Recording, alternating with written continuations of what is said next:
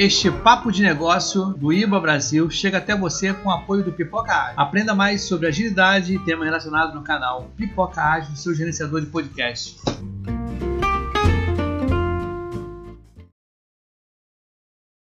Atenção para o toque de cinco perspectivas de análise de negócios.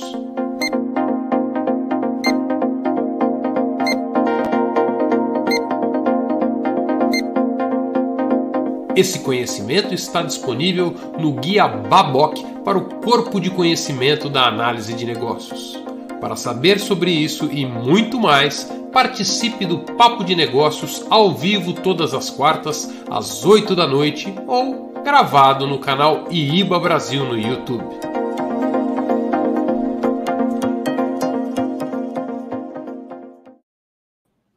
Boa noite a todos vocês que nos acompanham em mais um Papo de Negócio que acontece todas as quartas-feiras, às 8 horas da noite, no YouTube e também no LinkedIn. É um prazer ter vocês com a gente. Hoje a gente vai voltar a falar sobre workshops e vai estar comigo aqui presente, como todas as quartas, meu parceiro de todo dia, professor Locoselli. Boa noite, Locoselli. Você tá bom? Boa noite, Fabrício. Eu estou melhorando, estou saindo de uma gripe e estou melhorando, Fabrício. Essa gripe. Quase bom. É, essa gripe diz está pior do que a, a, tal da Covid, Lucozé? É, ela acho que está assim, viu? Porque pegou na sexta-feira e até agora não quer me abandonar, rapaz. Tá. Mas está indo, está indo. Gostou de você. Lucozé, nós já falamos desse tal do workshop aqui, não entendi porque não vamos falar hoje de novo. Nós vamos continuar, né, Fabrício? Ah, Nós paramos num determinado ponto com o Alexandre e agora nós vamos retomar.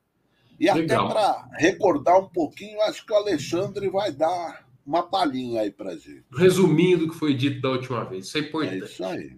Vamos então, mas antes disso, vamos abrir com a nossa vinhetinha? Vamos lá, vamos lá.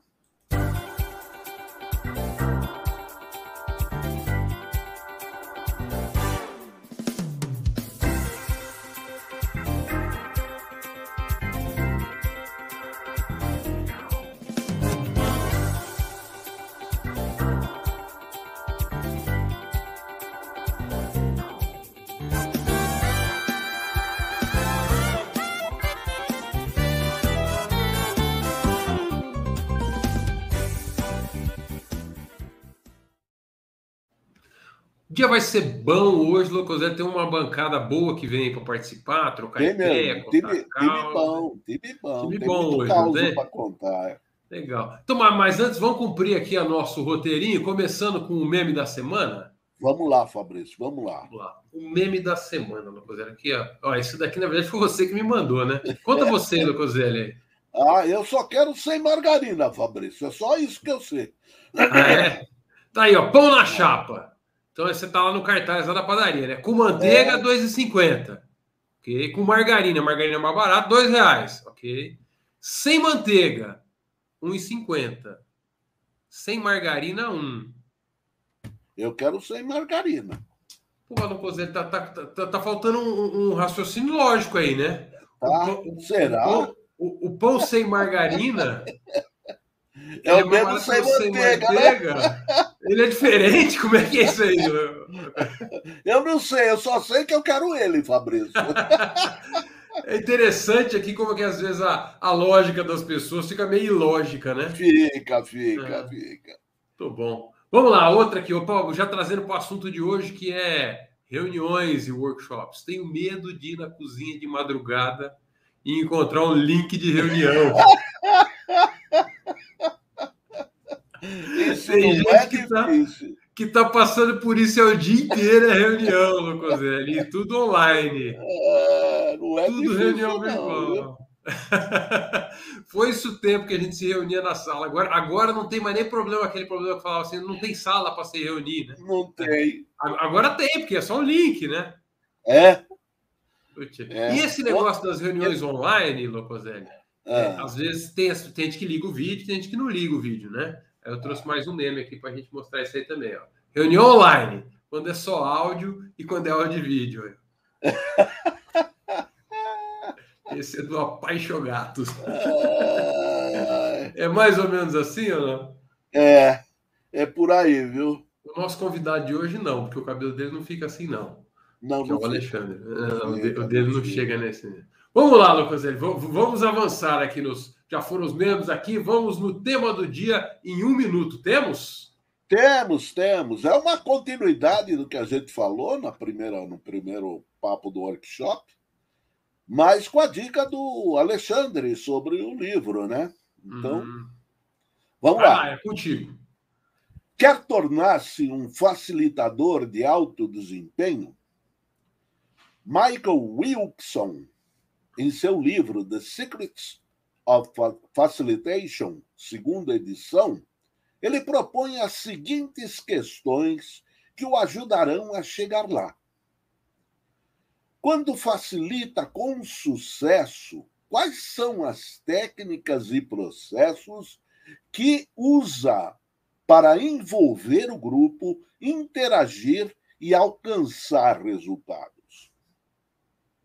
Quais são os principais tópicos e técnicas que um facilitador deve aprender? Quais são alguns erros clássicos que os facilitadores cometem?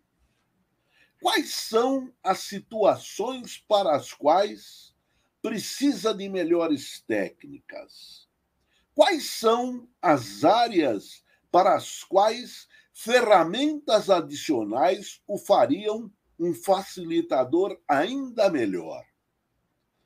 As respostas a estas questões lhe possibilitará planejar seu desenvolvimento para tornar-se um facilitador bem-sucedido, cujos workshops superam as expectativas dos participantes e do patrocinador.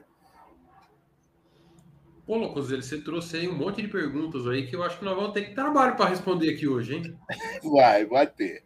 É, uma lista boa ali. Então, como é que a gente faz para virar bons condutores desses workshops aí? Né? Muito bom. E aí tem técnicas, você falou de situações, você falou de dicas, você falou de coisas que a gente faz errado e o que, que a gente deve evitar. Um monte de, de, de boas perguntas para a gente trazer para os membros da nossa bancada poderem responder e também para o pessoal que está nos acompanhando aí no chat poder trazer. Já no, no, no, chat ali, ó, já está acompanhando a gente o Edilson. Boa noite, Edilson. Prazer estar com você. A Sara também está nos acompanhando. A Simone Bretas. Boa noite, Simone. E o BPM Talks, que representado por um dos, dos nossos convidados aqui também, está nos acompanhando, fazendo o seu merchan ali. Vamos começar com ele, então, chamando os convidados da bancada, José? Vamos lá, vamos lá. Entra aí o homem do BPM Talks, o Dácio. Boa noite, Opa, Dácio. boa noite. boa noite, Fabrício. Boa noite, professor Locoselli. Boa eu tô aqui, tá. eu tiro o óculos para ficar igual o professor Locoselli, mas eu não enxergo nada. eu tenho que pôr óculos porque eu não enxergo nada. Eu tenho que ir esse médico seu, viu, Locoselli? Porque, olha, é, não, né? sem óculos não dou conta, não, viu? Prazer estar aqui mais uma vez. Prazer é nosso, muito bom estar com você aqui fazendo essa parceria aí com o BPM Talks, os passos. É isso aí, tamo junto. O Abílio está com a gente também mais uma vez aqui. Boa noite, Abílio. Você tá bom? Você tá no mudo, a gente não tá te ouvindo. Quem nunca, né? Quem Boa noite. Agora estamos é... Completo. Eu tenho um post-it aqui escrito: tira do mudo. Tira do mudo. Já fica na tela, assim. Toda hora eu olho. Nosso companheiro venezuelano Alfonso Izarra está conosco também, de óculos em sua homenagem, Dácio. É, Boa. Dácio, você não, não é o único que não consegue enxergar. Eu preciso de óculos também. Boa noite a todos. Prazer estar aqui com vocês. Vai ser um lindo papo hoje. Boa noite, obrigado. Ó, tá chegando ali também no, no, no chat ali, ó. O André Freitas, que está sempre com a gente aqui, ah. hoje está acompanhando a gente pelo chat. A Michelle está mandando boa noite a todos também, ao professor Dácio e ao, e, e, a, e ao resto. A Sara também noite. mandou um recadinho aqui para o Dácio. Ó, o Dácio é o melhor professor que a Sara já teve. Né? Ô, Sara, para que eu fico vergonha, gente. obrigado, viu, Sara? Muito obrigado. Ó, né? Conquistando. Locoselli, não sei se você falou alguma coisa, está no mudo aí, Locoselli. Põe o post-it, professor. Já Põe dei a dica. É. eu falei que você está ficando vermelho, Dácio. Tá ficando... ah, é, é, eu sou uma pessoa muito tímida. o Obrigado, nosso, todos. o nosso convidado de hoje já é também de casa, poderia estar entrando pela cozinha aqui, que é o Alexandre Belo, está sempre com a gente aqui e vai fazer a segunda parte das melhores práticas em condução de, de workshops para levantamento de informações. Esse papo já começou no ano passado. É, para quem depois tiver curiosidade, entrar lá no, no, no, no, canal IBA Brasil, pode procurar o papo anterior e a gente, o Alexandre vai dar uma resumida aqui para a gente dar uma sequência. O Alexandre, eu vou reapresentá-lo aqui. Ele é graduado em tecnologia de processamento de dados, pós-graduado em sistemas de informação e engenharia de software, é mestre em engenharia de software, atua como consultor há mais de 30 anos em metodologias de desenvolvimento de sistemas, planejamento estratégico, arquitetura de processos, melhoria de processos, desenvolvimento de metodologia de gestão de processos e estabelecimento de escritórios de processos é instrutor e palestrante em eventos nacionais e internacionais. E é ele o nosso convidado de hoje. Seja bem-vindo, Alexandre. Boa noite a todos. É, mais uma vez, obrigado pela, pela oportunidade, apesar de que não tinha muito jeito, não. Não acabei na primeira. Ficou devendo, né? Fiquei devendo, fiquei devendo. Então, o objetivo hoje é terminar, apesar que falta um pedaço grande, mas, mas a gente vai terminar. E só falando para as pessoas que têm óculos, eu, apesar de estar com óculos, estou com dificuldade de enxergar. Eu vou trocar o óculos na próxima visita ao médico. Então, vocês não basta ter óculos, tem que ter o é. óculos correto, é isso aí? Sim, senhor. Sim, senhor. É a dica do oculista para o professor Locazé.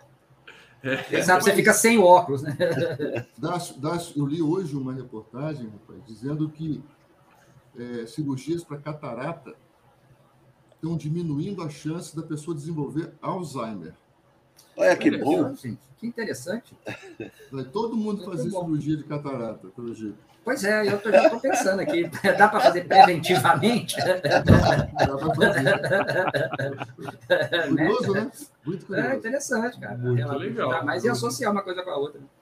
Muito interessante. Alexandre, eu queria pedir para você, se possível, de fazer um breve resumo do que a gente fez na última, que a gente conversou na última apresentação. E na hora que você quiser que eu, que eu apresente aqui o seu material, você me fala. E eu, pode eu, colocar. Pode colocar já? Pode, tá lá. Pode então, aqui tem duas coisas importantes. Tem uma coisa importante aqui, que eu estou colocando a data do primeiro. Então, quem quiser olhar o primeiro, em vez de sair procurando só pelo, pelo tema, pode procurar na data também, que deve ser mais fácil de achar. Então, isso aqui é uma continuação né, de, um, de um workshop que começou no dia. Começou em novembro de 2020, 2021 e está terminando agora. Ok. Vamos seguir em frente. Então, vou fazer um pequeno resumo. Né? A primeira coisa, a gente definiu que era workshop, né? que é uma reunião estruturada, guiada por um facilitador, para levantamento de informações e atingimento de um resultado que é criado, entendido e aceito por todos os participantes. É, é um pouco diferente, inclusive, do, do conceito que a gente explorou no primeiro, mas ele também está no mesmo livro que o Lucaseri fez referência agora, e, e, eu mudei porque ele, ele traz é, uma mensagem que é importante. Né? As pessoas que participam do, do, do workshop têm que se sentir proprietárias e co-criadoras do, do, do, material que saiu. Né? O fato de elas serem conduzidas por alguém não dá para esse alguém o poder de definir as coisas. Quem vai definir são os participantes, eles têm que se sentir proprietário daquilo que está sendo dito. O facilitador, basicamente, vai ajudar a obter as informações e registrar o que foi levantado. Gostei muito da emenda. E é, eu gosto desse, desse nome facilitador, porque ele não é o não, dono da, da reunião, ele é. Ele não é o fazedor, ele é o facilitador. É o fazedor. Muito bom. Vamos lá. E aí, também hoje, eu, eu me deparei com um conceito que ele dá de consenso, que eu acho que é importante. A gente acha que consenso é todo mundo é, concordar, ter a mesma opinião, etc. E ele explora um pouco isso e diz o seguinte: eu vou ter que me aproximar aqui. Consenso é quando a pessoa diz: eu posso sair daqui com essa posição e eu irei apoiá-la e defendê-la, mesmo que ele, que ele não esteja 100% de acordo. Né? O importante é que aquilo que não é o que ele falaria, digamos assim, não é tão importante. Ele consegue sair com um grupo não, não estando desconfortável. E isso é muito importante. Tá? Volto a dizer o que eu falei na, na, na conversa anterior. Eu sempre tenho uma frasezinha que é a seguinte: você está vencido ou convencido, quando a pessoa muda de opinião. O importante é que ela seja convencida de que aquela ideia faz, faz sentido para ela. E dá para ela sair e defender. Isso é importante. A diferença entre é, é, convencimento e consentimento, né? Isso. Então eu, eu consinto com isso, então estamos em consenso que eu vou apoiar e aí tô junto. Isso mesmo, Fabrício. O que a gente não quer é que ele saia e comece a jogar contra o grupo. Isso aqui não pode acontecer. Uhum. Se ele se sentir vencido, vencido, é isso que ele vai fazer. A motivação é obter resultados melhores e mais efetivos, melhor, resultados melhores e mais efetivos são obtidos quando a solução é criada, entendida e aceita pelas pessoas que serão impactadas. A gente conversou um pouco sobre isso e a gente concordou. Então, fundamentalmente, quem vai participar dessa reunião, quem vai formar o grupo das pessoas que participarão, são as pessoas que serão impactadas e vão ajudar a criar é, todo o conteúdo que vai representar é, o conhecimento e, e, o que foi levantado para um objetivo específico, para um resultado específico. Aqui o André Freitas fez um comentário que eu queria que você comentasse. Consenso não é unanimidade. Olha, não é unanimidade é 100%, mas a gente tem que aceitar 99,8%. Né? Quer dizer o seguinte, é, isso nunca vai ser votação. Tá? Consenso é a gente sair com uma ideia, é, é o concordo. Né? O consinto, né? Eu é consinto. Acho que o, o Fabrício foi feliz nisso. Né? Eu consinto em sair com essa opinião como sendo nossa. Eu acho que esse, esse é o resumo. Ok. Muito bem. E a gente viu os benefícios, que são melhores decisões, geralmente é mais rápido, muito mais rápido, os níveis mais elevados de adesão e comprometimento, porque as pessoas se sentem coproprietárias. O, o mais rápido, eu gostaria de fazer uma ressalva. Ele é mais rápido do que outras formas, quando a decisão ela, ela depende de vários e você faz várias reuniões, demora demais. Então, no workshop é muito mais rápido, você já tem todos os tomadores de decisão ali. Mas ele não é mais rápido do que quando um só toma a decisão sozinho. Isso daí é, é, é, é, o jeito mais. Você pergunta, o cara responde e já está ali, né? Não precisa discutir com ninguém, né? É. Mas, não é, não são boas decisões, né? É, tá correto isso. Mas eu acho que quando a gente diz que, que quer chegar num consenso, tem que ter mais de um. Aí sim. A não ser que o cara tenha algum problema de mental, né? De múltipla personalidade. Discutir com ele mesmo. É, bipolar. É bipolar. É. E ainda não consegue chegar em consenso, né? É, é um só e não dá conta. É, ele está no, no, no, multiverso. Vai lá. É. Ele está na multiversão. É. A análise de negócio, como a gente sabe, demanda uma série de situações onde é necessário obter um consenso entre os vários stakeholders, experiências e especialistas, especialistas. envolvidos. É, é, é o óculos. É, eu estou gostando que você tira o óculos para enxergar, né? Achei. Especialistas envolvidos. Tá? Então, a gente sabe que é capaz de dar vários exemplos de situações em que a gente tem que chegar num consenso. Tem que chegar num consenso sobre qual é o problema, quais são os requisitos, qual é a solução, etc, etc, etc. Ok. O Locoselli mostrou o óculos dele lá, ele falou alguma coisa, mas está no mudo, tá, Locoselli?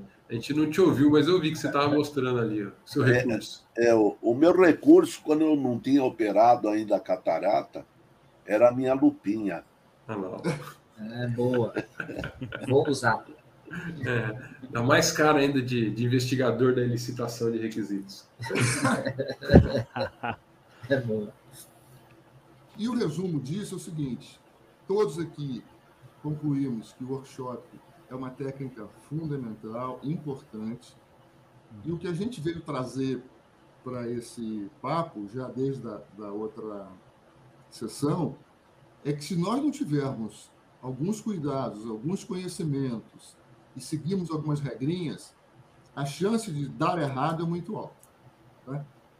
Então, na realidade, esse livro que o Locoselli falou, que já tem uma versão mais nova, que é a que eu sugiro, ele é um compilado das melhores práticas para que a gente seja um bom facilitador e tenha o melhor resultado possível no workshop.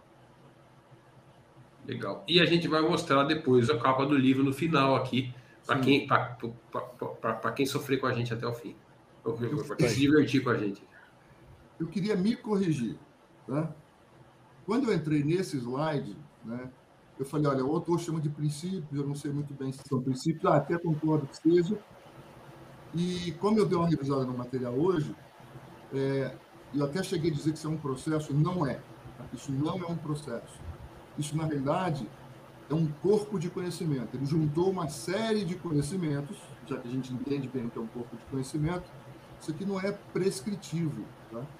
Eu não tenho passo a passo que eu tenho, etc. Então, para cada atividade ou teste ele vai recomendações que, se forem seguidas, recomendações e técnicas, fazem com que o resultado seja melhor. Tá? Eu peço desculpas porque eu dito que isso não é. Mesmo que se a gente for seguir aqui os números, a gente vai ver que não faz muito sentido. Ok? A gente passou pelos itens 1 e 2, que eu vou repetir rapidamente. O primeiro é elaborando perguntas. Se eu estou fazendo levantamentos, eu vou ter que saber o que eu vou investigar. Isso, Fabrício, se conseguir baixar um pouquinho, botar foco em cada caixinha, vai ser muito útil para mim. Senão eu vou ficar o tempo todo aqui metendo o nariz na tela. que nem você fez da outra vez. Aqui, ó, ainda mais aqui, ó. Isso, garoto, aí já ficou bom. Então, uma coisa importante que a gente falou, e é importante repetir aqui agora, é o seguinte: o workshop é uma técnica de propósito geral, não só para desenvolvimento de sistemas, não só para desenvolvimento de soluções, não só para A, B ou C. Sempre que eu precisar obter consenso e chegar, levantar informações e, e chegar num consenso, ele é aplicável. Tá? Então, o que, o que o autor sugere é que a gente desenvolva, e isso a gente já, já faz naturalmente, uma caixa de ferramenta já tendo um conjunto de perguntas mais ou menos pré-definidas para cada, propósito que a gente venha fazer. É, não tenha dúvida, se a gente for fazer levantamento para sistemas, o conjunto de perguntas é um. Se a gente for fazer levantamento para fazer planejamento estratégico, o conjunto de perguntas é outro. E é isso que ele está chamando atenção aqui. Tá? Então, na realidade, não é para ficar inventando perguntas, e aí ele dá uma série de diretrizes de como é que você constrói essas perguntas como é que você é efetivo com essas perguntas. Preparando o workshop, é, ele fala que a gente tem que responder cinco P's. O primeiro P é qual é o propósito, para que, que a gente está fazendo esse workshop. A palavra propósito hoje está muito sobrecarregada, né? tem vários, vários, vários conceitos. Então, basicamente aqui é o para quê. Então, todo mundo que entra no workshop tem que saber por que, que eles estão lá? Qual é o objetivo? O que, que a gente pretende fazer? O segundo é quais são os produtos. Né? O que, que a gente vai gerar nesse, nesse workshop? O terceiro é quais são os participantes e quais são os papéis. A gente disse que existem papéis muito bem definidos durante o workshop. É, eu não vou repetir os papéis, eu, estou preocupado com o tempo, mas os papéis são pré-definidos, as pessoas sabem os papéis que elas vão representar e esses papéis, então, cada um tendo, tendo consciência desse papel, vai atuar para realizar bem aquele papel. É, um outro interessante são os possíveis problemas. Ele conta até uma história interessante aqui no livro, de que ele foi fazer um, um workshop e, e disseram que tinha uma pessoa que ficava o tempo todo dizendo, ah, isso não vai dar certo, nós já tentamos isso uma vez. Vocês nunca viram isso, né? isso não vai dar certo, a gente já tentou, isso não funciona, etc, etc. E o cara conseguia atrapalhar qualquer reunião. Né? Então, como é que ele resolveu isso? Como ele sabia desses problemas potenciais, ele, ele fez o que se chama de regrinhas. Ele conseguiu definir um conjunto de regrinhas, e isso é recomendável, regrinhas de comportamento e de funcionamento. E uma regrinha é: não vamos falar do passado, vamos olhar para frente e para cima, não para trás. E aquele filme, Olhe para Cima, não estava nem na moda, né? Agora, pode usar isso mais ainda. O objetivo é olhar para cima e não para trás. Então, toda vez que o cara queria falar alguma coisa, ele dizia assim: a gente já consensuou aqui que o objetivo não é olhar para trás, é olhar para frente. Então, ele tentou mais umas duas ou três vezes, parou e a coisa andou bem. Tá?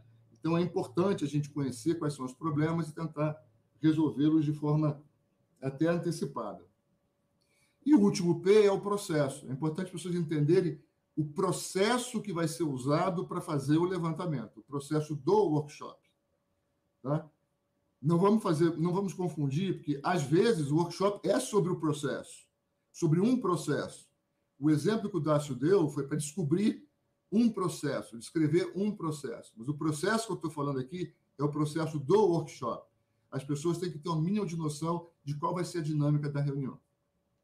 Com isso, a gente encerra o que a gente já falou e se alguém quiser complementar alguma coisa, fique à vontade, por favor. Tá mudo, Fabrício. Olha o post-it aí.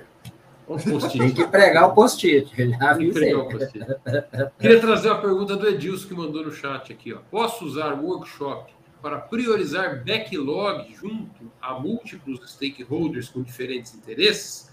Ou pode virar bagunça e seria melhor adotar outra técnica? Olha, nesse caso, eu acho mais difícil você mais, mais difícil você chegar num consenso.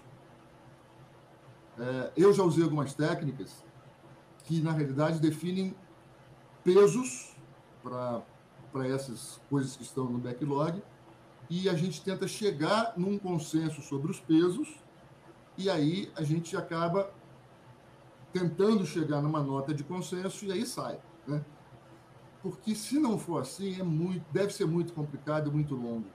Né? Então, eu acho que uma forma aqui mais direta de definição de pesos, que é uma votação indireta, né? É, tende a funcionar mais, na minha opinião. Uhum.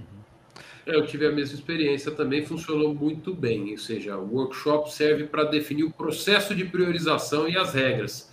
É, é, e aí a priorização, inclusive, depois sai meio que naturalmente, é só aplicar a regrinha que todo mundo já chegou no consenso sobre ela.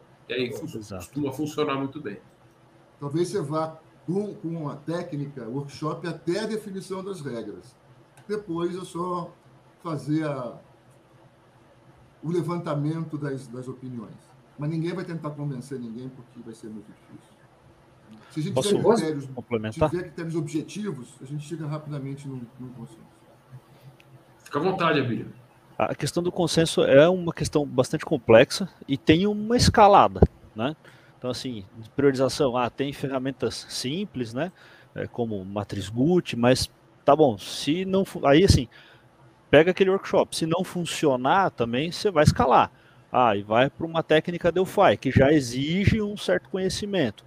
Se o Delphi sozinho não funcionar, talvez se for um negócio muito complexo e grandes projetos, grandes organizações usam, vai para um AHP. Aí vai depender de consultoria, que é cara, depende de software. AHP não dá para fazer no Excel, né?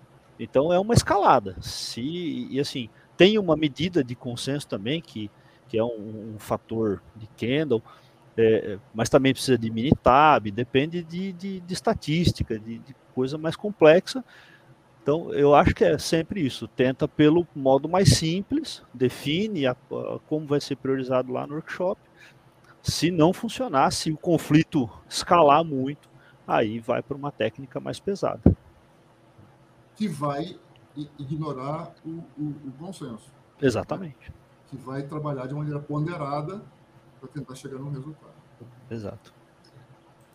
Ponder, Vamos... Matematicamente ponderado, né? Quer dizer isso. Vamos passar para os próximos. É ponderado, né? É, é, é. Ponderar e imponderável. Vamos, vamos passar para os próximos pontos? Bom, na iniciação já acabei de falar, né? E agora a gente vai falar do focando. focando ciclo de facilitação aqui, né? Isso, vou entrar no ciclo de facilitação. É, o workshop, em alguns momentos, ele é cansativo. Em alguns momentos está se discutindo um assunto que a gente não consegue fazer com que todo mundo participe, porque nem todo mundo tem conhecimento daquele aspecto específico. Então, a tendência é que, se a gente não tomar cuidado, que a gente vai criando subgrupos, subgrupos vão sendo criados naturalmente, conversas em paralelo vão surgindo naturalmente. Uhum. Então, o que a gente precisa é o tempo todo tentar trazer unidade. Né? É, o instrumento que eu mais uso para trazer todo mundo para a mesma página é a, a, a pauta. Se a gente definiu uma pauta muito bem definida, e a gente apresentou antes, toda vez que tiver descambando, a gente diz, pessoal, vamos voltar para a pauta. Né? Esse assunto agora que a gente está falando, vamos dar atenção a isso? Agora, a gente tem que saber que essas coisas vão acontecer e, de repente, talvez seja o momento de dar um café, dar uma distensionada, dar uma, criar uma, uma, uma é, dinâmica, né? O pessoal dar uma acordada, ou dar uma concentrada e volta. Né? Então, é, e, e, e, o autor aqui comenta uma coisa que é muito interessante, né? Que a, a isso, não, vai ser mais lá embaixo. Tá? Então, isso aqui é importante. Tem que estabelecer o rumo, o rumo está na pauta, a gente evita desvios e a pauta é muito útil para trazer todo mundo de volta. Alguém comentar alguma coisa? eu vou comentar porque eu estou aqui mesmo. É, assim como eu falei na, como falei na nossa edição passada, eu, eu, deposito na habilidade do facilitador o sucesso dessa parte que é esse ciclo, né? Eu, chego, eu me lembro bem que eu comentei, é, se eu tivesse que escolher né, um workshop que não está bem organizado, a pauta não é clara, mas tem um excelente facilitador, ou o contrário, né? Tá tudo muito bem organizado, o que, que tem que se apresentar, tá tudo ali na mão, aquela pauta maravilhosa e tal. Mas o facilitador não é que tem aquela habilidade de conduzir um grupo, etc. Eu prefiro a primeira opção.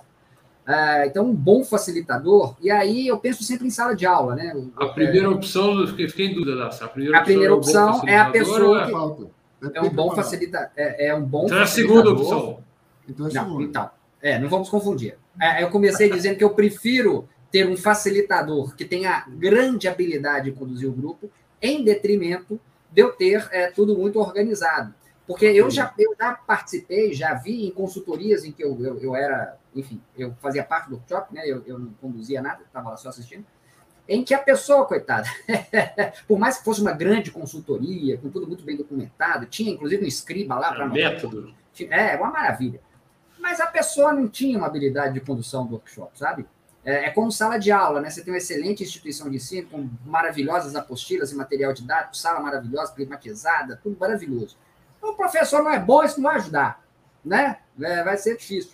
Então, é, é, uma pessoa bem preparada em conduzir um workshop, uma pessoa que tem experiência em fazer isso, e tem principalmente que tem um perfil para fazer isso, porque é, isso que vem do JAD, né, uma coisa que vem de pessoas que são muito técnicas, etc., não é tão incomum a pessoa acreditar que porque tem muito conhecimento técnico, ele pode então se colocar lá no workshop, eu vou conduzir porque eu entendo do negócio, eu sei, né? Eu entendo de tudo isso aqui, então eu vou lá e vou conduzir. Ah, uma coisa, uma coisa, outra coisa, outra coisa. Então eu queria deixar só esse meu depoimento de que a habilidade, o perfil do condutor, do facilitador, ele é grande parte do sucesso do, do workshop. É, vocês conseguiriam aí dar algumas, algumas dicas do que está nesse perfil do bom facilitador? Ah, eu posso, mas alguém quer falar? Porque eu já falei. Fala aí, Alfonso. Ah, o Alfonso quer falar. Empatia. Boa, entender, Alfonso. Empatia, entender que as outras pessoas estão esperando, como que gostariam de ser atendidas, Boa. estando nessa reunião, sabendo que é o tempo deles, que tem outras coisas a fazer. Não simplesmente porque sou técnico que sabe tudo, vou dedicar aqui uma hora para falar tecnicamente das coisas e esquecer que as pessoas têm outras coisas a fazer tem uma, uma razão para estar presentes na sala do workshop. Essa empatia. Muito bom. Junto com a empatia, a escuta ativa, né? Muito boa. Explica um pouco melhor a escuta ativa para quem está escutando a gente, Abílio. É, a escuta ativa é aquela a habilidade de ouvir para entender, para compreender, sem pensar na resposta antes que as pessoas terminem de falar. Né? Que a gente aprende muito a falar, a apresentar, oratória e tal, e muitas vezes, né, eu já, já contei isso aqui, foi o meu caso, e quando comecei lá na consultoria, percebi que eu não sabia ouvir. Né? E aí tinha dificuldade de compreensão da, das, tá né, de ouvir as histórias das pessoas ali. A tá então a escutativa a escutar, é ouvir, ouvir. para entender. Assim como a escutativa. Alexandre, se só repetir, porque ficou um pouco baixo, tá um pouco mais baixo o microfone. A diferença entre escutar e ouvir, qual que é? Escutar é, é, é o natural, né? É, você escuta qualquer som. Ouvir exige uma né? Então você presta atenção naquilo que está acontecendo, tenta compreender o que está acontecendo, Isso. porque daqui a pouco pode aparecer um latido de um cachorro, pode aparecer uma buzina de um carro, a gente vai escutar, não, não tem jeito, nós temos a uhum. audição. E dispersa, né? Então tenta voltar, pede para repetir. É, a, a, a, escutativa também ela é, te força a é, confirmar o seu entendimento, né? Você vai, você vai parafrasear o que as pessoas falaram para ver Isso. se você entendeu corretamente. Isso, é Isso é, é, a escutativa. Então você tem que ouvir, entender e confirmar o seu entendimento.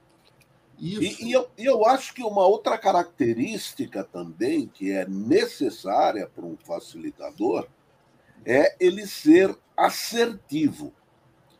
Ele tem que ser uma pessoa que inspira confiança em todo o grupo. Quer dizer, eu posso colocar na mão dele a condução desse workshop, porque uhum. ele sabe o que ele está fazendo.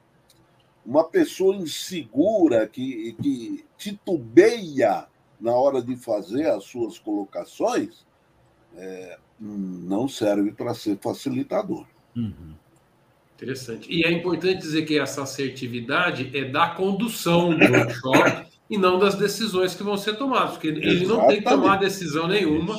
Quem tem que tomar decisão e apresentar os pontos técnicos da questão são os participantes. Uhum. Mas a condução do workshop, é, acho que é onde está essa assertividade, certo? Ele é um elemento neutro nesse processo é. todo. Loposelli, eu, eu diria que, que a escuta ativa, no sentido de você parafrasear, sintetizar, parafrasear e devolver, ele é natural, porque todo workshop ele tem um registro do que foi dito. Exatamente. E esse registro não é o registro do que eu entendi, é o registro que o grupo está dizendo. Uhum. Então, se eu entendo alguma coisa, vou lá escrevo, eu não estou representando o grupo. Né? Se aquilo que eu escrevi, o grupo não se sente representado, é um erro crasso. Né? Então, se eu quero representar o grupo, eu vou tentar sintetizar, chegar numa conclusão, oferecer a conclusão para o grupo, e só depois disso eu registro. Isso. É isso aí. É, esse é um ponto interessante, né, Alexandre? A habilidade de, de, de transcrever, eu, eu, já percebi muitas vezes o pessoal tentando transcrever, é, e como está escrevendo, partir para uma linguagem mais rebuscada, mais formal, e aí começa a distorcer a mensagem. Então, transcrever com linguagem simples, frases curtas. Não, a né? gente falou isso na outra vez, né? Ou seja, uhum. eu, eu, tenho que, como é, Fabrício, modular o, o, emissor com o receptor, como é que você fala? Equilibrar ali a, a linguagem, né? Uhum. Então, quem está falando com quem está ouvindo. Né? Não existe comunicação, não existe comunicação se a ideia que foi transmitida não foi entendida. Comunicação não é eu falar e você ouvir. É eu falar e você Exato. entender. Uhum. Vamos seguir, então, Fabrício? Senão a gente vai. É muito vamos, vamos. Eu queria só listar, só, só falar. Vocês falaram ali: é, é empatia, é, é, é, escuta ativa, capacidade de síntese, é, uma certa humildade de validar com os outros e o resultado não é dele, é dos outros. E o Alfonso está levantando a mão ali para falar mais um. Eu diria que além da escuta ativa também precisa ter cuidado com a expressão não agressiva, uma expressão verbal não agressiva. Comunicação não agressiva. Poder de comunicação de forma não agressiva. Muito bom. Eu gosto muito desse detalhamento. Em cima disso hoje, comunicação não agressiva, tem livros muito bons no mercado. Pois não, dá. Tem. É, não, eu ia dizer que é, achei bacana esse detalhamento que, que foi feito para identificar essas habilidades e perfis, Mas quando o Alfonso ele, ele começou trazendo a palavra empatia, para mim estava esgotado ali, porque tudo isso tá, vai de encontro a isso. Quer dizer, tá se dentro, eu tenho né? essa empatia, eu faço exatamente tudo isso que nós elencamos e diversas outras coisas, né, que envolvem respeito uhum. com as pessoas, né, em ser honesto ao lidar com essas informações, trazê-las de volta, uma série de outras coisas, né. Quando você é empático e se coloca no lugar do outro, e mais do que isso, né, você, você se sente o outro, você vai fazer de tudo para fazer com que aquilo ocorra da maneira correta e como deve acontecer, né. Eu gostei muito de começar com empatia. Qualquer outra coisa que viesse era lucro, né. Muito bom, muito bom. Vamos adiante, Alexandre. Bom, já falei da caneta, né? Se quiser dar um reforcinho, só porque você não falou dela com, com, com muita não. só falou que vai anotar as coisas ali que o grupo está então tá fazendo em conjunto. É, é, é o, o, o, facilitador que sintetiza, mas ele tem que sintetizar o que as pessoas estão dizendo. O fato de ele ter uma folha em branco e ele ser o único que está com a caneta na mão, e ele é o único que está registrando, ele não deve sentir com o poder de escrever o que ele quiser. Ele não tem que escrever nada que não seja a opinião do grupo. Tá? Então, esse poder tem que ser ignorado. Né? Você está captando o que o grupo está falando e está simplesmente levando tudo que você ouviu para a ponta da sua caneta e registrando. Tá? Então, não é o que você pensa, não é o que você quer dizer. Aquilo é, é, é opinião e a síntese do que o grupo está dizendo. Muito bom. Esse item 7 aqui, você já quer comentar dele aqui ou não? Quero, é, nessa ordem aí. É, como a gente está levantando informações e a gente que trabalha com sistemas e outras coisas sabe que tem que levantar várias informações diferentes, é fundamental eu saber, saber para cada tipo de pauta qual é a melhor técnica para levantar aquela informação. Né? Então, a gente pode fazer um mapa de empatia, para tentar levantar problemas, a gente pode é, levantar contextos, a gente pode fazer é, um diagrama de, de termos e fatos. Para cada um desses produtos que a gente quer criar, tem uma, uma ou mais ferramentas específicas e é essa ferramenta que tem que ser usada ao tentar obter aquele produto. Quando eu chamo aqui de produto, na realidade é uma informação que vai ter uma forma específica de registro.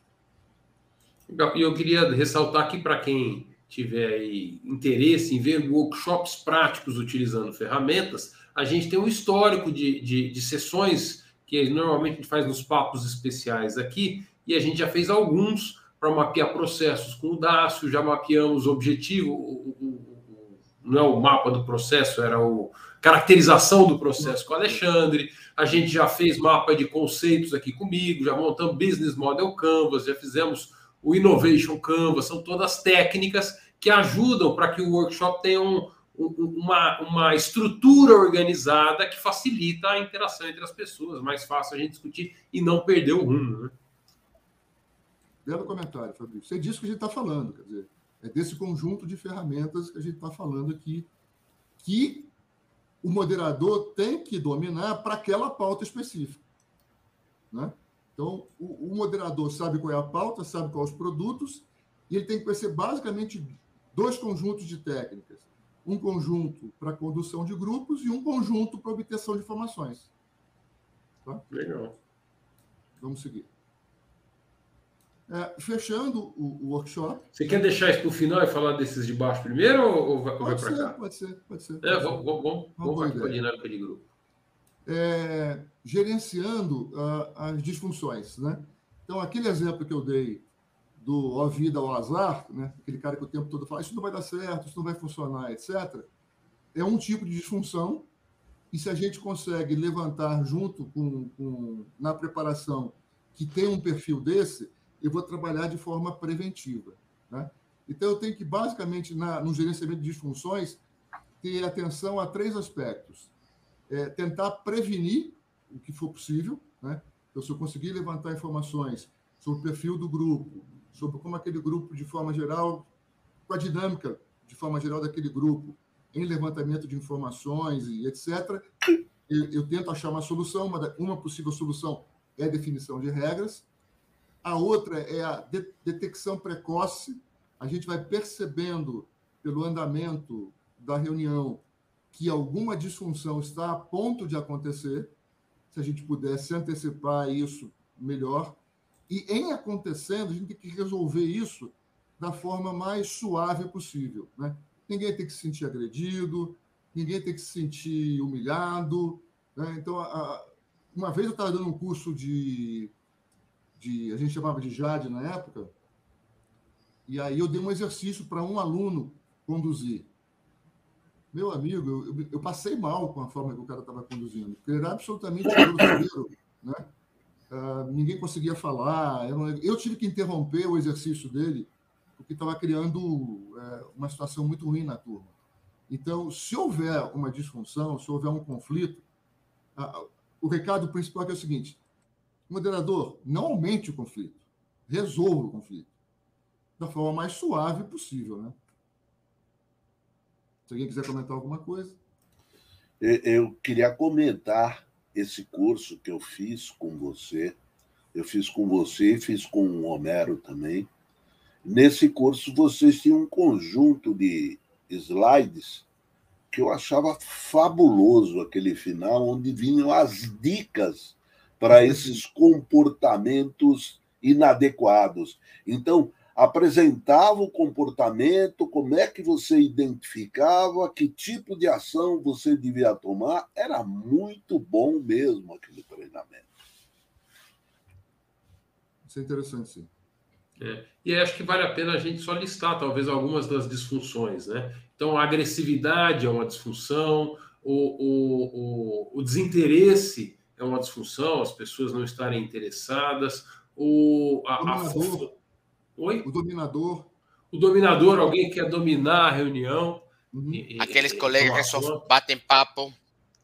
O tagarela que fica só batendo papo e não, e não, não foca no assunto da reunião. Conversas paralelas o, o cara que solta um boato na reunião, a informação que ninguém tem uma fake news lá e ninguém consegue comprovar, né? é uma disfunção. É, os tímidos, a timidez é uma disfunção, uhum. precisa ser controlada, porque senão as pessoas entram mudas e saem caladas da reunião e não contribuem em nada. E então, às vezes é uma pessoa que tem informação importante, né? Exatamente, tá ali, foi convocada porque tinha. Eu não acho que às vezes não. Se ela foi convocada, ela, ela é porque ela, ela tem a uma participação é. dela. Exato. É. Então, todos esses tipos de disfunções e outras têm como agir, é, e a pessoa pode se preparar. E aí é onde o Dácio fala: o bom facilitador sabe o que fazer para lidar com essas disfunções e tentar contorná-las. Uhum. bem. Vamos adiante. Ok. Obtendo consenso, né? A gente já, já falou aqui basicamente o que, que é o consenso é tentar fazer com que a pessoa saia minimamente confortável com aquilo que foi discutido. No livro hoje, é, dando uma olhada, ele, ele propõe uma técnica que eu não conhecia, que eu achei interessante. É, o nome é meio bobinho, mas, mas vamos lá. É a técnica dos cinco dedos. Então, talvez o Lula não pudesse participar disso. Você, você na realidade, vai dar uma de, de, de, de cinco possíveis respostas. Tá? Você vai dizer se você concorda plenamente, que é o 5. Você vai dizer se você concorda. Você vai dizer se você vê alguns senões, mas está disposto a seguir o que o grupo está falando. Você vai dizer se você discorda e você vai dizer se você discorda plenamente. Tá? Eu achei interessante porque geralmente a gente não, não pega nesse pulso. Né? A gente vê que de vez em quando tem opiniões diferentes, mas a gente não vai percebendo o quanto que o grupo está se aglutinando. Né? Uhum. Então, se você conseguir levantar essas informações, você pode perceber que o grupo, grupo pode começar muito disperso, né? cada um tendo uma opinião diferente, e aí os argumentos, o importante aqui é você dar a chance de alguém falar e promover condições para que as outras pessoas ouçam. Né? A obtenção de consenso ela é feita pela argumentação. Então, alguém tem que argumentar alguma coisa e, obrigatoriamente, alguém tem que ouvir. Se quem está falando estiver sendo é, é, interpelado o tempo todo, o moderador tem que dizer: vamos ouvir primeiro, para depois a gente é, dizer. Eu aprendi, eu precisava aprender muito mais ainda, a, a ouvir conduzindo esse tipo de reunião.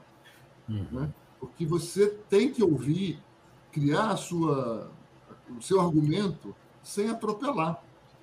Né? Então, essa é uma técnica que eu não conhecia, ela é, é, é óbvia até, mas a gente normalmente não fazia isso. Não sei se alguém aqui faz, se Fabrício fazia. É, durante as discussões, eu não ia percebendo em que direção o grupo estava indo. Né? Se você pega essa votação de tempos em tempos, você vai percebendo o grupo migrando, né? para mais gente concordando, mais gente discordando, e você vai acabar dando foco no, nos dois últimos, né? que é o cara que discorda e o cara que discorda plenamente. Né? O 3 é um cara aceitável. E essas pessoas que já concordaram podem trazer argumentos que as convenceram que pode ajudar a convencer aqueles que ainda não estão convencidos. Uhum. Então, dentro do que você falou da, da, da, pessoa que não ouve fala, o André trouxe uma disfunção aqui, a gente estava falando de disfunção anteriormente, foi acho que na hora que ele escreveu aqui, eu que demorei para pescar. As pessoas, que, a, existe uma disfunção que a pessoa que pede palavra começa a dar aula, ela não para de falar, e aí como o facilitador, você precisa interromper essa pessoa de uma maneira não agressiva, de uma maneira polida, adequada, para que ela não se sinta é, excluída do grupo, mas você também não pode deixar ele ficar é, dominando e, e, e, mantendo todo, todo o, o, a atenção para ela. Eu gosto de uma definição de facilitação, que é a capacidade de fazer com que todos articulem os seus pontos de vista e apreciem e reconheçam os demais.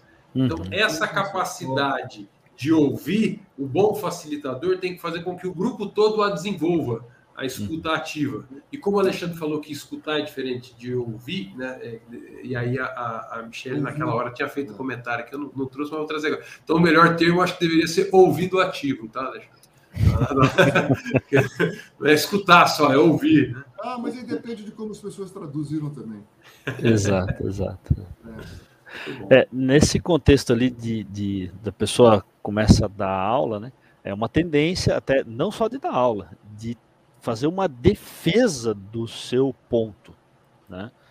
É, e aí esse é um dos elementos da, da técnica Delphi que às vezes eu comento, né? O, o Babok só cita uma vez ela, uh, que é essas rodadas, né? Então a, a, a técnica Delphi ela tem várias, faz várias rodadas, pode ser duas, três ou n rodadas, onde cada um vai é, pode expor o seu ponto de vista e faz uma nova votação, faz uma nova busca de consenso. E aí tem algumas métricas que a gente utiliza, e aí nessas rodadas cada um tem um espaço para falar e esse espaço ele deve ter um tempo limitado.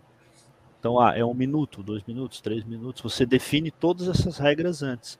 É, por isso é uma técnica bem interessante, principalmente se tem um número grande de pessoas para ver que é a importância do facilitador, né? que até as uhum. disfunções não são necessariamente disfunções na mão de um bom facilitador. Né? Uhum. Então, a pessoa que chora suas dores, isso pode ser muito importante. Né? A pessoa que pede a palavra começa a dar aula, de repente é sobre um tema que é um gargalo de um processo, então ele tem que saber permitir falar, que a coisa flua ou não. Né? Está na mão do facilitador. Eu já tive experiências interessantes de, de alguém falando que parecia ser demais, né? Ou duas, três pessoas pareciam que é demais, aí parte do grupo vai, corta aí, não sei o que e tal. E eu dizia, cara, tá chegando próximo de ouvir o que eu quero. Porque daqui a pouco a pessoa fala alguma coisa que é aquilo que ela falou que você pegar de gancho. Porque a pessoa não percebe o que ela diz. Muitas vezes, quando você sintetiza e devolve. Exato. Muitas, muitas vezes a pessoa não percebe que aquela é a fala dela, não é a sua. Exatamente, exatamente. E você poder ouvir alguma coisa que não é sua e levar para o grupo é muito melhor, né? Então, deixar a coisa fluir um pouquinho. Eu, eu não tenho receita de bolo, aí acho que um pouco de experiência. Você sente que a coisa está tá ficando quente, né? E daqui a pouco aquilo surge, você agarra aquilo, vai em frente, as coisas começam a desanuviar e ir bem. Boa fala, Dácio. Boa fala. Muito bom. mantendo a energia. O, o que ele comenta aqui é que a energia é basicamente a energia do moderador ou do facilitador. Se o facilitador está com uma boa energia, o grupo deve é, reverberar isso. Tá? Se o moderador não está com uma energia boa, ou ele está inseguro em, em, algum ponto que ele vai falar, porque ele não conhece do assunto, não conhece da técnica, isso tende a diminuir a energia do grupo. Tá? Então, é, é, é fundamental é, que a gente consiga fazer com que o grupo se concentre, vibre e dê bons resultados. Se alguém quiser falar mais alguma coisa, sempre lembrando agora que temos cinco minutos só e dois quadradinhos. Toca, toca. Toca. Então vai para aquele de cima. Não, vai para o fechamento lá. Né? O configurando a agenda, ah, eu já até falei um pouquinho antes, é, ele dizendo o seguinte, que como a gente tem tipos de workshop, possivelmente você, em algum momento, vai ter um, um conjunto de agendas pré-determinadas para esses tipos. Então, o ideal é que você, mesmo tendo as pré-agendas, é, levando em consideração aquilo que você escutou quando foi preparar a reunião, de como é que é o grupo, que problemas, que comportamentos, etc., você dá uma adaptada na agenda, né? E em alguns casos você vai conseguir, vai ter que começar a agenda com uma folha em branco, talvez de um assunto que seja mais ou menos novo. É... Ou, por exemplo, essa, essa, essa, agenda que eu toquei aqui no prédio foi para definir a aprovação de uma obra ou não. Né? E o objetivo não era é, fazer votação. Né?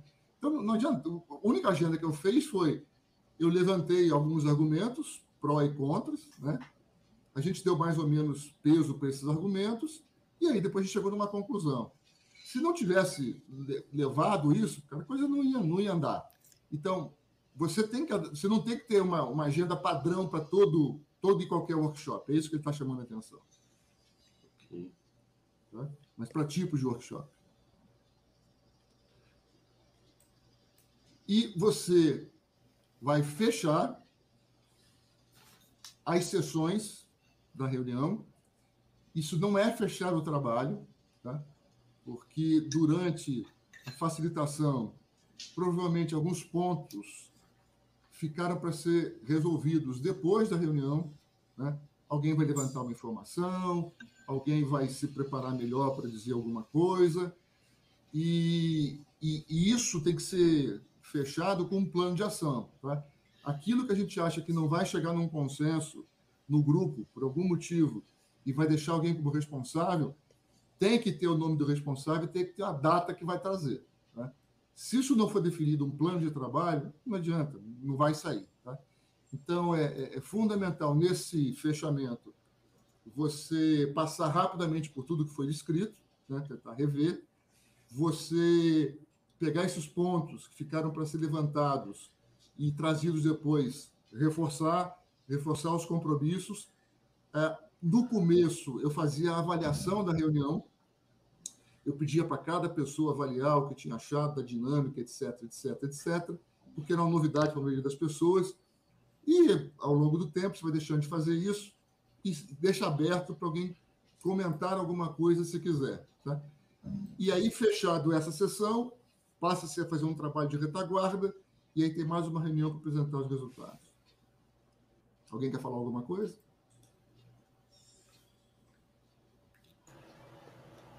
Acho que o ponto-chave aí que você falou é, é, é, garantir que compromissos que foram é, é levantados, ou pendências que foram levantadas na, durante a reunião, se transformem em compromissos. Isso, e quando a gente fala compromisso, é ação, prazo e responsável. Né? Então, criar no mínimo uma tabelinha com essas três colunas ali e fechar com todo mundo o que, é que nós temos que fazer depois dessa reunião, quem é que vai fazer e quando entrega. No mínimo, uma listinha dessa. Faz bastante é, diferença. E eu acho também que. E aí, Fabrício? Transformar pendências em compromissos, é isso mesmo.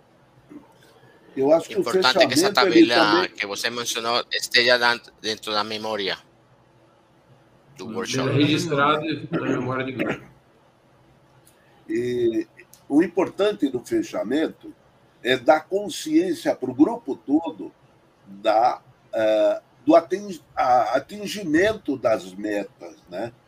Olha, nós começamos com estes objetivos e os atingimos, nós chegamos até aqui. As pendências que tem estão endereçadas, nós vamos concluir o que está faltando. Fechamento é fundamental. E uma coisa importante que eu não falei, no fechamento, é a definição dos próximos passos. As pessoas geralmente entram mais ou menos perdidas, né? não sabem o que vai acontecer. Aí a gente explica a dinâmica e aí vai, trabalha dois, três dias muito intensamente e acabou a reunião. Não, essa reunião vai continuar, vai ter desdobramento, é fundamental deixar claro quais são os desdobramentos, quais são os próximos passos, quando a gente volta a se falar, etc, etc, etc. Senão dá um, entra um vácuo que é muito complicado. É. Foi tudo perdido. Essa ideia, né? Acabou aqui e nada mais vai acontecer. Fabrício, eu estou falando para você que agora são 21 horas, eu consegui cumprir. Olha estrelinhas, ó, estrelinhas para o Alexandre. Estrelinhas para você, Alexandre. Ó, para não deixar você cumprir assim tão certinho, Alexandre, apre... não, não, apre... apresenta só o livro aqui, ó. A gente ficou de. de... Eu, tinha, eu, eu, tinha falado que ia dar o nome do livro aqui, ó. Né? É esse aqui, certo? Certo. Então, é, voltando a, a, comentar, esse material está disponível, está no site do IIBA, onde tem os eventos. Esse livro é, é, é uma coletânea de boas práticas, né? Então, ele na realidade chama de segredos, porque ele vai dizendo quais são os segredos mesmo. Né? Ele vai, isso aqui é um segredo, isso aqui é outro, e vai dizendo como é que chega, como é que você faz aquilo, como é que você se prepara. Ah, eu gostaria de ter lido esse livro uns 20 anos atrás, sinceramente. É, mas, como eu não, não estou nem mais praticando isso, é, Essa é a eu versão... acho interessante mas quem estiver começando, quem estiver interessado nesse assunto, entra de cabeça que vai dar um, um, um grande salto na sua própria performance. E o Abílio tem um dever de casa aí de fazer uma propaganda. Pode fazer, Abílio. Exatamente. Esse livro ele custa hoje 388 reais, né? mas ele está disponível de forma gratuita lá na plataforma, na biblioteca virtual do IIBA para quem é associado. Ou seja, Bíblia, com tá? acessos simultâneos. Não tem aquela história de reservar, Exatamente. nada. Não, não, não. Acesso, acesso simultâneo. simultâneo. 20 e, pessoas podem ler ao mesmo tempo. É uma vantagem ler. também. Né? Fala, Bílio. É, Dá para pode... traduzir o bichinho. É, você pode usar até uma ferramenta de tradução, você pode traduzir é, em tempo real, então para quem né, não, não, não, tem facilidade de ler inglês, pode traduzir, tem uma ferramenta do próprio Chrome ali, do Google Chrome que você traduz, e também para quem usa o Kindle, dá para exportar os capítulos. Né? Você pode exportar na biblioteca virtual até 15 capítulos de livros a cada três meses para o Kindle. Muito bom. E aí, aí para quem está buscando uma uma oportunidade para se filiar e se associar ao AIBA, só esses, esse é um livro. A biblioteca tem mais de 11 mil livros, 11 livros à disposição dos, do, dos associados. É. É, por exemplo, aquela série For Dummies tem todos os livros na biblioteca virtual. Só para deixar é vocês excitados, esse livro tem 17, 17 capítulos. Então, se você tirar um ou outro capítulo introdutório, você consegue baixar o livro inteiro. É, exatamente. exatamente. Muito bom. Ó, para a gente fazer o fechamento aí também, né, do, do, do, nosso workshop, dos grandes méritos do workshop, o André está dizendo, quando bem conduzido, é o sentido de propriedade despertado nos participantes. As pessoas se sentem é, parte da definição daquela solução, daquela decisão, todos em conjunto. E eu me sinto assim hoje também, como parte do que a gente produziu aqui, como, como resultado do nosso papo de negócio. É Isso aí. Muito bom. Muito bom. É, Alexandre, você gostaria de deixar alguma menção final, alguma, algum ponto que você gostaria de chamar a atenção que ficou faltando? Só um. Facilitação. Entenda, use e abuse. Muito bom. Entenda o Tá que aí. é, use e abuse. É uma técnica maravilhosa. É a minha preferida também. Locoselli, agora eu volto para você. É, o que é que nós teremos aqui nos próximos dias? Tem coisa amanhã, Locoselli, é verdade? Amanhã tem, amanhã, amanhã tem o webinar, né? Tem um webinar. Opa, É, é com o tela. professor, o professor Eduardo, lá de Brasília. Ele, ele vai ligar a análise de negócio com engenharia de requisitos, né? E dá tempo de se inscrever ainda, hein? Como é que faz para Tá. se inscrever, Locoselli? Tem, o- tem o, o, o site do Simpla, O onde pessoal não você pode se inscrever aqui pelo nosso site, aqui, cadê? dá para ir para o nosso site, lá tem um link para o Simpla. Entrou no ABR, rola lá embaixo, 27 de janeiro, que é amanhã. Clica aqui e aqui acha o linkzinho aqui pro Simpla aqui para fazer. Aqui tem o link do contato do, do Eduardo Castro, que é o palestrante, e dá para entrar aqui e fazer a inscrição por aqui, é isso? É isso aí. Aí, ó. Olha lá. Aí, ó. E que, que, sobre o que, o Eduardo vai falar? aí, aí embaixo, aí. aí isso, aí. Sobre o Oi? que, que ele vai, sobre o que, que ele vai A falar? integração da análise de negócios com a engenharia de requisitos, né? Análise de requisitos. Ó, muito bom. É, é, é, essa é a dúvida de muita gente, não é não, José? É, é, há- há, uma dúvida. Por que, que existem essas duas coisas? Não é Ó, a o Edilson está te corrigindo coisa? aqui, tá? A inscrição não é no Simpla, não, é direto no Zoom, tá? Então É vai por esse link aqui que já cai Opa! direto no Zoom. Opa! Obrigado pela correção. Obrigado. Edilson. Dando informação errada, ainda bem que a gente tem o, o coordenador dos nossos webinários aí para nos corrigir. Tá nos acompanhando aqui na linha. Maravilha. E na semana que vem, Locoselli, o que é que tem? Teremos. Ah, tem uma pessoa aqui que pode dizer para gente, né? Aqui, ó. Opa! É nossa. Semana que vem eu tô aí. Falando de Então, o que, que você vai falar na semana, na semana que vem aqui, Dácio? Vou falar de automação de processos, começando do mapa. Imagina que você tem aquele desenho daquelas caixinhas, aquilo ali vai virar uma aplicação. Então a ideia é mostrar como é que a gente consegue sair de um mapa de processo até uma aplicação sendo executada no portal web. É isso. aí. Legal. É isso aí. Em uma hora, hein? Vê bem. Em uma hora, hein? Olha lá. Uma hora. É isso aí.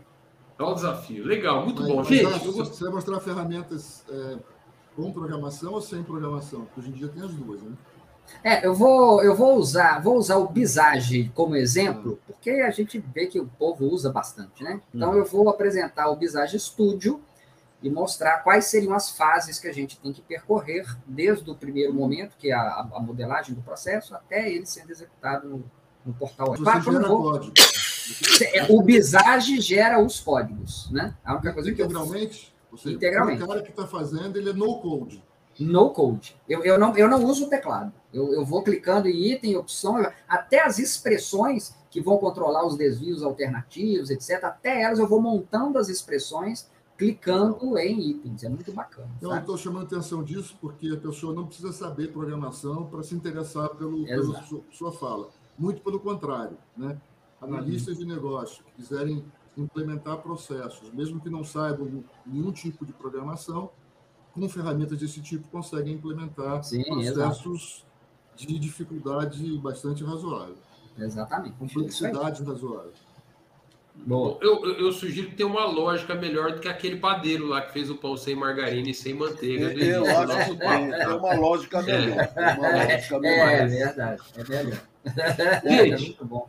Fabrício, mais Diga, dois avisos. Dois avisos que eu acho que são importantes. Ah, você e, o- e o, e o Stuck, o Stuck, vocês fecharam, né? O, o- a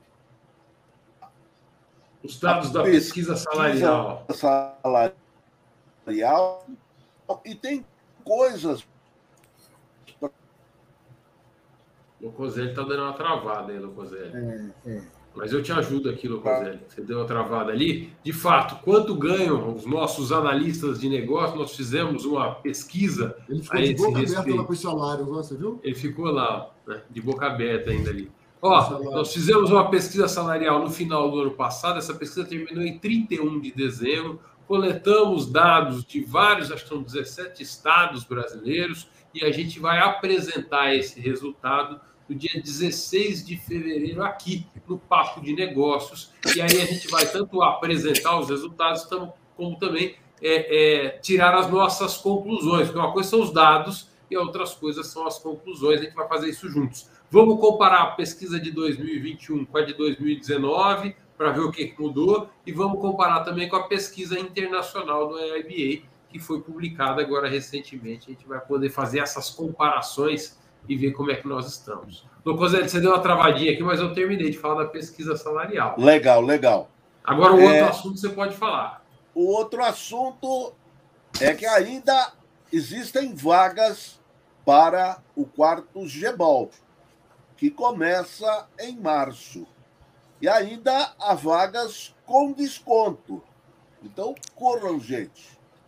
Você tem como colocar aí, Fabrício? O Quartebol, eu não estou com o link dele aqui na mão. Ele está no Simpla, né? Ele está no Simpla. Você quer que eu te passo? Eu quero. Se você puder colocar aqui no chat, melhor eu ainda. Para quem tá o que, que é o Gbol? Porque eu conheço gente que está participando, inclusive, do evento de hoje, que eu estou estimulando a estudar um pouco mais análise de negócio. E ela está achando que isso pode ser útil para ela, mas eu não sei o que é o Gbol, eu não consigo vender para ela. O que, é, que o é grupo isso? de é estudos é do Gui...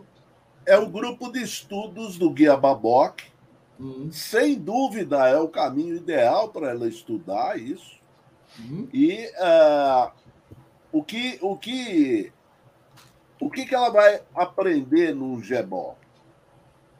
O GEBOL vai dar oportunidade para o estudante e vai dar orientação para leitura do Guia Baboque, reflexão e discussão semanal com os demais estudantes. Então, ele sozinho estuda.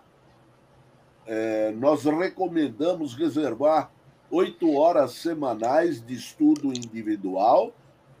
E uma vez por semana tem um encontro de até três horas com os demais estudantes. E aí há um compartilhamento do, do estudo. Isso. Inclusive, a gente traz um pouco da prática, porque em cada capítulo, ah, que são áreas de conhecimento do Guia Baboc, é, existe um conjunto de técnicas associadas que são passadas para serem estudadas também. No final do, do GEBOL, o, o estudante ele terá lido as 500 páginas do Guia Baboc, terá estudado as seis áreas de conhecimento, as 50 técnicas e terá experimentado essas 50 técnicas. Uhum. Essa experiência de experimentar as técnicas ela acontece a cada 15 dias. Uhum. E é, também a cada 15 dias acontece um simulado daquele conjunto, área de conhecimento, técnicas, que é, vai preparando o estudante para uma certificação que, porventura, ele esteja perseguindo.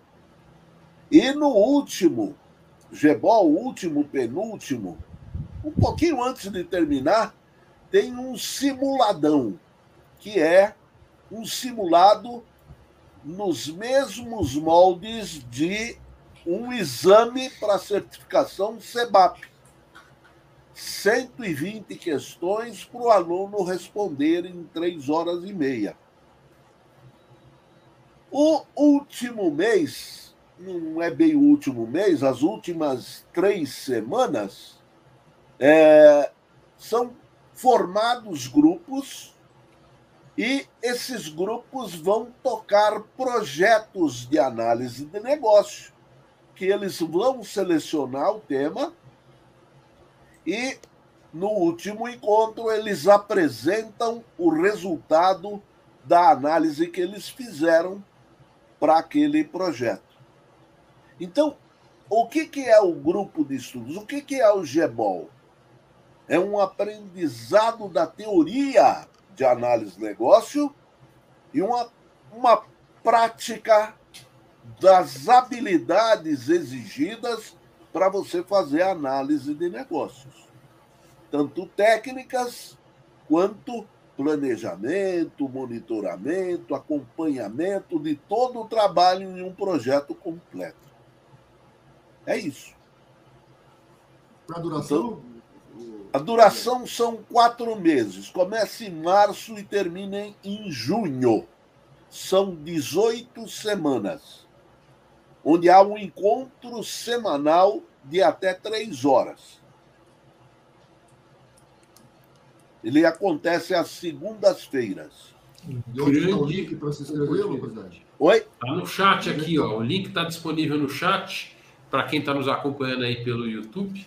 É... Para quem por acaso está nos acompanhando pelo LinkedIn, coloca um comentário aí que depois a gente manda o link para vocês aqui por, por, essa plataforma que a gente não consegue mandar o link lá para o LinkedIn, só para o YouTube.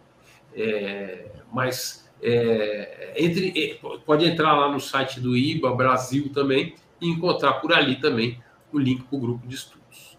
Gente, gostaria de agradecer demais a presença de vocês. Já estouramos mais do que um, um quarto aqui do nosso tempo. É, agradecer a participação do pessoal aí que participou através do chat, que mandou aqui o seu boa noite para a gente, suas perguntas, seus comentários. Sempre um prazer ter vocês com a gente. E especial você, Alexandre, que trouxe o tema do dia para hoje dos workshops. Muito obrigado pela sua participação. Eu que agradeço. Muito bom, Alexandre. Muito bom. E na semana que vem, então, a gente se encontra de novo para mais um Papo de Negócio. O Dácio vai estar pilotando aqui com a gente. Tamo junto. Valeu, Tamo gente. junto. Abraço. Valeu, pessoal. Até lá, então. Tchau, tchau. Tchau, tchau, Até. gente. Até mais. Boa noite.